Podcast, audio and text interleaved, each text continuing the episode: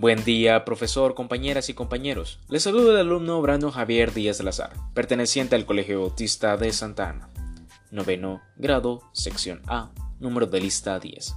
El día de hoy vamos a hablar un poco acerca del fútbol moderno. Pero, ¿qué es el fútbol moderno? Así que comenzamos.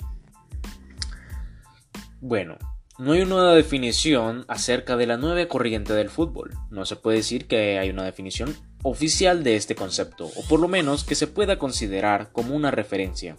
Sin embargo, la nueva corriente del fútbol moderno se puede definir como una transformación del balompié a un movimiento organizado y enfocado al negocio, convirtiendo a los equipos en empresas y a los aficionados en clientes o consumidores. Y muchas personas piensan así.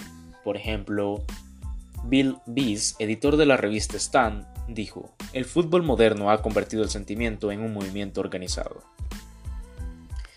Cuando el aficionado pasa a ser un número que forma parte de un total, el dibujo y la percepción del fútbol se vuelven borrosos. El sentimiento y pasión en la grada no se puede comprar, pero sí que se puede pagar como se va viendo en algunos estadios, que han pasado de ser la casa de sus aficionados a un desfile de turistas que ni sienten ni padecen.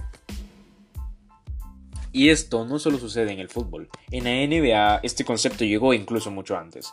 Ahora es muy posible poder ir a ver un partido, ver perder a los Knicks en casa y que los jugadores locales salgan a un vestuario con una sonrisa en la boca. Pero no todas las personas lo ven mal. También hay personas que lo ven muy bien, ya que el fútbol ha ido avanzando, teniendo nuevas reglas, nuevos estadios, nuevas formas de juego, entre otros. Dentro de ellas, una de las más conocidas y que está implementando la FIFA, eh, específicamente en el Mundial de 2018, es el video arbitraje.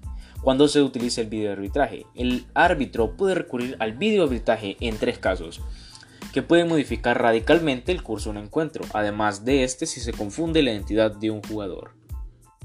Este se puede ocupar para los goles, penaltis, tarjetas rojas, confusión de identidad. Y básicamente el video arbitraje se divide en tres pasos. El primero cuando se produce una incidencia y el árbitro informa los accidentes de video. El segundo paso la revisión y recomendación de los accidentes del video. Y el tercer paso decisión y acción arbitral. Y no solo ha avanzado con eso, también han avanzado las, las reglas. Los penaltis, el portero ya no está obligado a tener los dos pies sobre la línea, bastará solo con uno. Las barreras queda absolutamente prohibido que los jugadores rivales se integren en la barrera. Deben situarse al menos a un metro. Ahora hay más cambios de jugadores. No serán sustituidos en la mitad del terreno de juego, sino que tendrán que hacerlo por un límite que tengan acerca para evitar la pérdida del tiempo. Hay nuevas tarjetas a los entrenadores, en una de las grandes novedades porque el árbitro pueda amonestar y expulsar a los técnicos con las respectivas tarjetas. Bote neutral.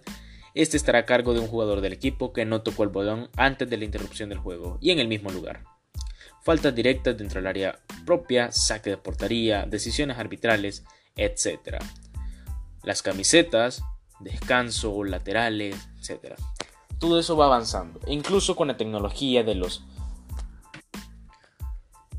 con los uniformes, como por ejemplo la tela es diferente, se seca muy rápido, tiene que ver acerca sobre el desarrollo muscular, es fresca para que el jugador no sufra ningún tipo de caloración. El césped, la cancha y demás están diseñados para que se dé el mejor juego posible. Hay un nuevo método de, de atención a los jugadores, etc. El fútbol moderno ha venido a revolucionar este mundo. Pero no todos piensan igual. Así que, ¿qué piensas tú acerca del fútbol moderno? Te dejo esa pequeña pregunta y nos vemos en la próxima.